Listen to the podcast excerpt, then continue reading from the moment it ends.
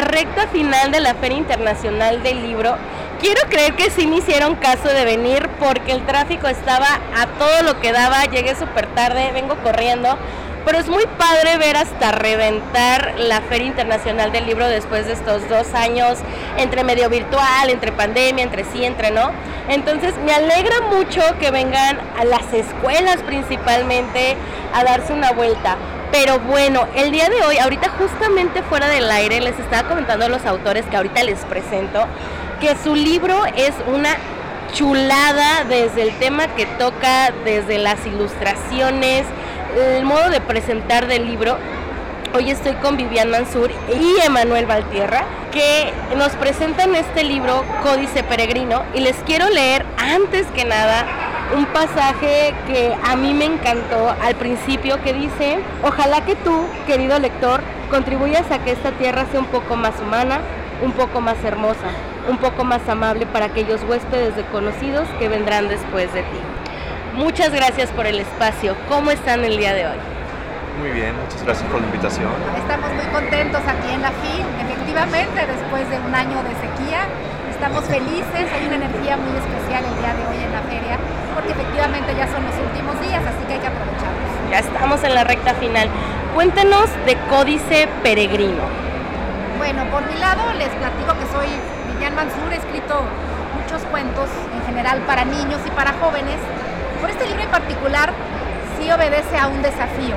Quise hablar de un tema que no es muy tratado, que es la migración, y tratado de una manera diferente, donde un niño es el protagonista, porque desafortunadamente los niños forman parte de estas grandes caravanas de migrantes, sufren lo doble o lo triple que los adultos, no pueden procesar finalmente por qué están atravesando un país en medio de peligros para llegar a una utopía que tienen los padres en la mente. Y quise abordar este tema tan difícil, pero de una manera que rescatara la riqueza que tenemos todos de los códices prehispánicos. Esto quiero decir que rescaté una narrativa prehispánica que tiene su poesía imbricada, pero narrando una historia actual y donde las propias figuras e íconos prehispánicos también sufren modificaciones actuales. Entonces es un libro que tiene muchas capas, es un libro que narra una odisea muy dolorosa, rescatando, como les digo, el lenguaje literario de los códices, una parte que es muy gráfica, que rescata también esta herencia cultural iconográfica de los códices, y también es una especie de libro ilustrado, porque combina eh, el pasado y el presente con textos y con ilustraciones en forma de biombo, en la forma original de los códices prehispánicos. La primera vez que yo abrí el libro, yo, o sea, me dijeron códice peregrino y yo pensé que nada más era como el tema de la ilustración, luego les presumo la chulada del libro que es, pero me acuerdo que lo abrí y se me desplegó todo.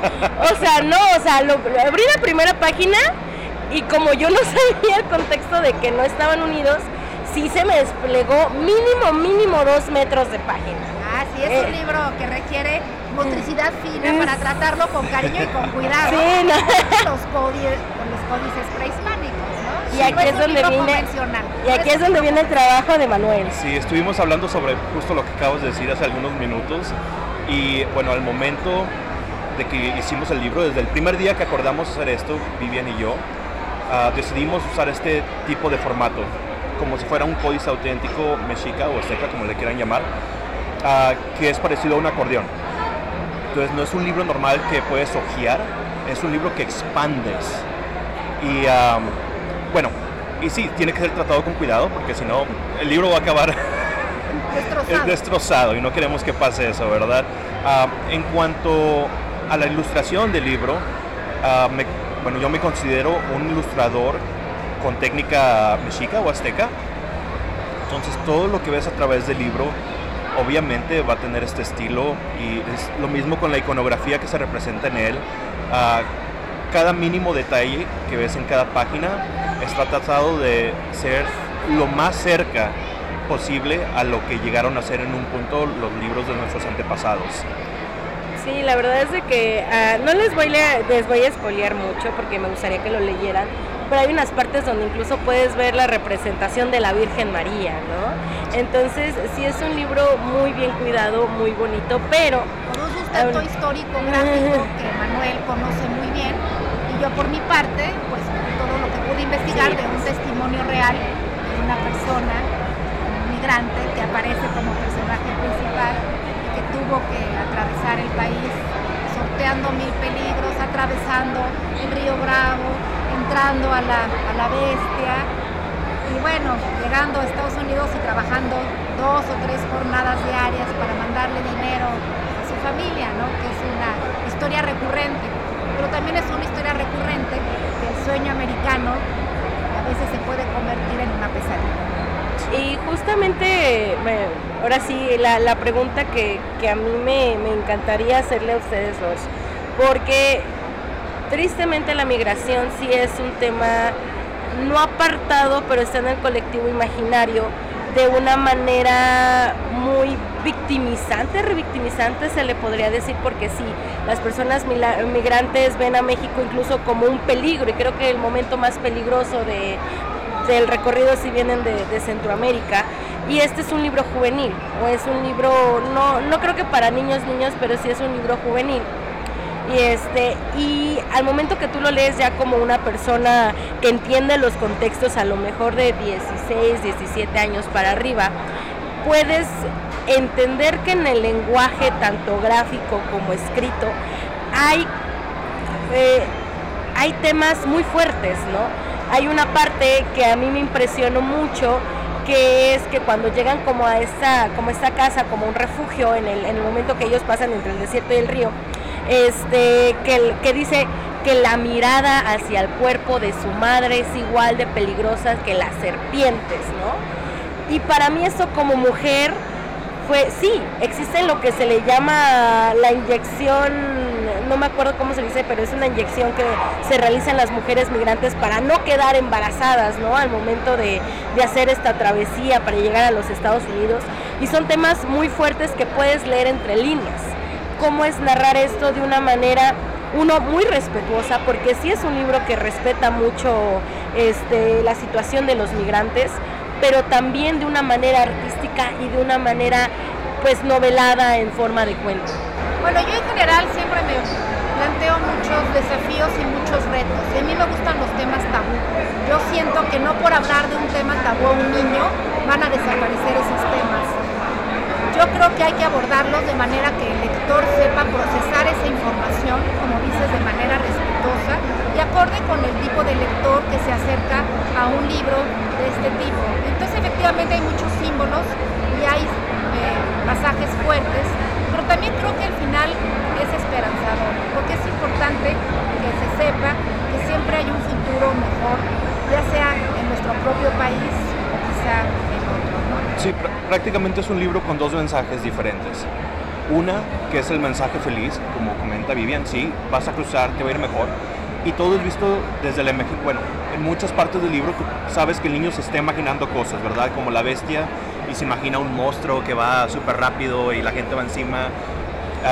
Uh, el sueño que tiene con el perro, o sea, es un libro donde el niño tiene una aventura en su cabeza, pero en la realidad tú miras afuera de lo que el niño se imagina y lo que el niño sueña, es, es un infierno. Y toda la gente que migra para Estados Unidos de esa manera pasa por ese infierno. Entonces sí, hay dos, dos situaciones o dos uh, sí, situaciones que pueden pasar cuando vas a hacer ese tipo de, de viajes, es acabar feliz o vivir en el infierno, porque mucha gente pues no la hace, ¿verdad? El llamerito, ¿no? Es el llamerito, exactamente. Uh, historia personal que ya había comentado anteriormente en otra entrevista, un amigo de un tío perdió los dos brazos en la bestia. O sea, es, es, es, un libro con dos mensajes, con dos caras. Tómalo como tú quieras, tómalo como una advertencia o tómalo pues como una alternativa a otra vida. Y Emanuel, me gustaría hacerte esta pregunta porque a mí la ilustración creo que entre muchísimas comillas, porque ahora sí, toda la ilustración que se hace ahorita es actual, ¿no? Pero entre muchísimas comillas, este, dejamos de lado, digamos, como esta herencia que tenemos de ilustración y que tenemos, o sea, si ustedes se van alguna vez a investigar o a googlear, este, las imágenes que tenemos, por ejemplo, yo viví un tiempo en la región maya, entonces todo lo visual maya para mí me impresiona y que en otros lados del mundo sí se aprecia, pero aquí en México como que todavía le tenemos cierta idea, ¿no? A lo que puede recurrir en, este tipo de ilustraciones.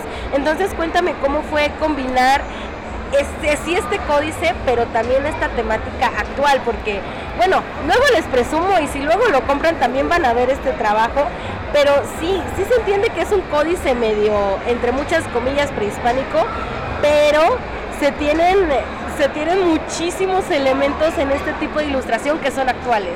No, claro, totalmente. Ah, como he mencionado anteriormente, es imposible sacar un avión de un códice prehispánico, ¿verdad? O sacar un edificio, o sacar a, no sé, un barco o un carro. Me las tengo que ingeniar, ¿verdad? Pero, y el pero es, es el mismo trazo, son la misma paleta de colores que se usaba anteriormente. Ah, y al final de cuentas el mismo feeling, ¿verdad? El mismo sentimiento que uno tiene cuando ve un códice original a lo que yo hago. O, bueno, no soy nadie para decir eso, pero es la manera en que yo siento de mi propio arte y soy muy juzgo mucho mi arte. Se nota. entonces, quiero pensar que estoy en lo correcto en esta parte. Y de lo que comentabas acerca de que la gente en otras partes del mundo aprecia este tipo de arte, tienes mucha razón. Existe la maldición de la Malinche todavía aquí en la Ciudad de México, porque incluso en Estados Unidos, ah, por cierto, soy de San Antonio, Texas, en caso de que no lo sabían, ah, se aprecia mucho. Uh, fíjate, mi primer libro, que es obviamente también con este tipo de arte, vendí tres libros en México en la preventa. 150 en Estados Unidos y fuera de Estados Unidos. Wow, ¿cómo Para que veas la diferencia.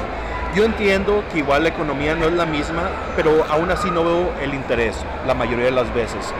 Uh, porque muchas muchas de las, de las ocasiones en las que yo hago una pieza, un dibujo, hasta en las ah, shares, cuando comparte la gente, la mayoría son americanos o son chicanos. Fíjate que los chicanos sí, sienten, que los chicanos sienten que hay una desconexión y quieren reconectar con lo que, con su pasado, con su cultura. Y ellos sí están fascinados con lo que hago, pero un mexicano, mexicano, me pasa desprevenido. Pero lo que es el chicano, lo que son los europeos, les fascina. Y yo creo que es lo que está perdiendo el mexicano. Pero bueno, también ah, se entiende que lo que hay en tu casa nunca te interesa. Te habitúas te habitúas a la belleza, ¿no?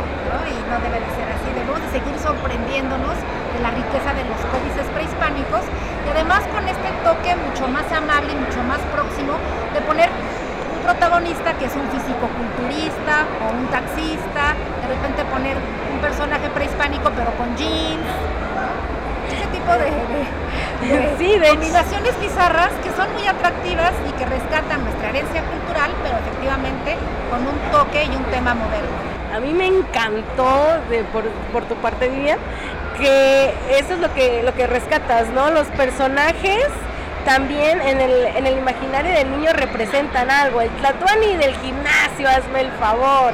Y ves el dibujo, ves el dibujo y es, sí, sí, sí, fuertísimo el hombre. Entonces, ¿cómo fue, digamos, escoger estos determinados digamos, como sí sectores de la población migrante. sí, por supuesto, tiene que ser un taxista, una mujer embarazada, que además es muy bonito por dos cosas, porque la gráfica que hizo Emanuel es la mujer que tiene un cordoncito donde se representa al bebé, porque a veces en los códices prehispánicos efectivamente hay una pista, a veces, de la jerarquía o de la posición social del personaje. Aquí, por ejemplo, el taxista tiene casi casi un, símbolo del taxi, la mujer embarazada tiene a su bebecito y el fisicoculturista de repente aparece incluso con unas pesas, ¿no? Entonces es muy divertido. Pero además a mí me impresionó mucho que yo basé este libro en un testimonio real y la persona me contaba que, que veían de buena suerte que una mujer embarazada se uniera al grupo porque en esta imaginería de la migración una mujer embarazada trae buena suerte porque todas las se adormecen al paso de esta mujer embarazada y no muerde a la comitiva, ¿no? A la caravana. Entonces me gustó mucho combinar estas, todas estas situaciones. Es un libro con muchas capas, una capa visual, una capa narrativa, una capa de reflexión, como dice Emanuel, y una, y una pues, capa de un diseño muy interesante y creo que muy diferente a todo lo que se ha visto normalmente en libros ilustrados. Sí, yo, yo les digo que, casi lo rompo el primer momento de abrirlo, porque sí es un libro que no solamente lo lees por leer, sino que es una experiencia, porque en sí es un cuento. Sabemos y entendemos que los cuentos son cortos, pero al momento de ustedes tratar de conectar el cuento o la parte escrita con la ilustración, sí se lleva un muy buen tiempo porque aprecias el trabajo de Manuel totalmente. Y ahora algo que siempre pregunto porque cuando se tocan estos temas de, pues sí, sociales, el escritor, el ilustrador, se lleva una parte también de la responsabilidad de cómo son vistos los migrantes, porque los libros aquí, igual ustedes conocen la Feria Internacional del Libro, los que son de Guadalajara y que se han dado la oportunidad de venir, que al momento de que tú lees y tú conoces a un autor, puede cambiar tu visión o tu manera de ver no solamente el mundo y a ti mismo, sino también a los demás. Cómo conllevaron esta responsabilidad y cómo les ha ido, digamos, en las presentaciones y o críticas de este libro en ese sentido. Bueno, mañana, apenas mañana vamos a presentarlo. Eh, mañana a las 12 del día en el Salón 1, área nacional. Los esperamos a todos. Va a estar muy bonito porque además va a aparecer uno de los personajes. Ah, wow. también a compartir sus experiencias con el público que asista. Y claro, siempre hay una responsabilidad al tratar un tema así, pero yo creo que si se, toca el tema con responsabilidad y con respeto, yo creo que la retroalimentación va a ser muy positiva. Cuando yo en mi caso, cuando investigo sobre un tema, no lo trato a la ligera, sí investigo lo suficiente y siempre desde una posición de asombro y de compartir mi propia visión de lo que he descubierto con el lector. Tengo, por ejemplo, un libro que habla de, bulimia, tengo un libro que habla sobre la muerte, tengo muchos temas que a tratar la menstruación, en otro tipo de títulos del Fondo de Cultura Económica. Y siempre he recibido agradecimiento de los lectores, porque como, como digo, es importante plantear preguntas sobre la mesa. Dicen que los libros no responden preguntas, pero que sí plantean las preguntas en las mesas de discusión, en las mesas familiares, en los convivios, y eso es realmente lo rico de la literatura, ¿no? Que te amplía tu perspectiva y te pone en otra posición frente al otro. Bueno, uh, prácticamente viven, tiene que hablar todo sobre la historia, yo no tengo mucho que decir más que sobre el arte, pero mi parte, bueno, y para que todo esto saliera bien, obviamente fue la comunicación que tuvimos Vivian y yo, estar de acuerdo desde el día uno en lo que íbamos a hacer, en cómo lo íbamos a representar. Uh, y sí, o sea, al, final de cuentas todo salió perfecto. Um, yo comentaba anteriormente también que mi códice favorito es el códice Boturini. Y cuando ella me dijo que lo quería basar en ese códice, pues yo no pude decir que no. Instantáneamente fue un sí, vamos a hacerlo. Y bueno, si han leído el códice Boturini o se lo han visto, mejor dicho, porque no hay mucho que leer, pueden ver la similitud de las situaciones, la similitud de los gráficos que hay del códice Boturini al códice peregrino. Todo está trasladado de una manera muy fiel e infiel al mismo tiempo a, a la porque es, es igual, es una migración que originalmente era de Aztlán a Tenochtitlán y ahora tenemos una migración que es de México a Estados Unidos en la actualidad. Pero la situación es lo mismo. Pasan por los, no los mismos peligros, pero muy similares. Los lugares en donde nuestros protagonistas paran son muy similares a lo que se ve en el Códice Boturini. Y um, bueno, al final tienes dos lecciones que aprender, ¿verdad? Del libro, que, que, es la buena y la mala. Y como lo decía, o sea, la gente que lee este libro, o una o la otra, o va a tener miedo de hacer este tipo de inmigración o se va a sentir con el sentimiento de aventura de vamos a ver qué pasa, ¿verdad? Pero bueno, yo por ser una persona americana siempre me gusta compartirles mi pensamiento y es no. No lo hagan, no vale la pena, el sueño americano está muerto, no existe, ya, ya no existe, ya no son los 90s y los 80s. Conozco decenas de personas mexicanas que llegan a San Antonio y se regresan a los 2-3 meses. E- Este tipo de aventura ya no funciona. Obviamente yo entiendo, porque pues mucha gente va a decir en sus casas, ay, es que no has vivido en México. Sí he vivido en México, viví aquí más de 10 años. Y yo entiendo que aquí a veces las cosas están peores, pero vas a ir a Estados Unidos a ser un esclavo. Al menos en México, entre la pro- pobreza que tenemos, somos libres, desde cierto punto de vista. Hay que aclarar. Pero no. ah, y como recomendación, si un día quieren emigrar a Estados Unidos, háganlo de la manera correcta. Yo siempre um, encourage. Encourage, ¿cómo se dice? Um, ¿Coraje o no, no, no. No, Valentía. en, en, como en valentonar, ¿no? Algo así. sí, como eh, les sugiero, En- bueno, en- ajá, sí, en valentonar. Dinos Sí. en valentonar, porque creo que tampoco- también se me va. bueno, sugiero mucho a las personas que lo hagan de la manera legal. Un pollero siempre se va a aprovechar de ti, lo pueden ver en la historia. Ah, sí, aparecen polleros. en- aparecen polleros, lo pueden ver en la historia, es gente muy mala, no se metan con ellos.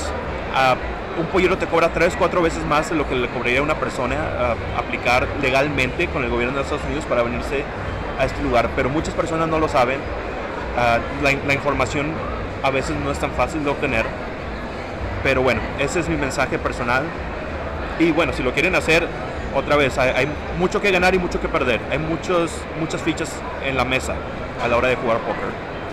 Y bueno, Creo que algo que sí, no, algo, algo que me encanta de esta intervención, no, algo que me encanta de esta intervención es eso que justamente dices, la información, ¿no? Aquí es muy común, tristemente, los polleros que te cobran 50, 60, 40 mil pesos por persona, si no es que más, y, y tienes la posibilidad de que te dejen varado en medio del Sí. camino.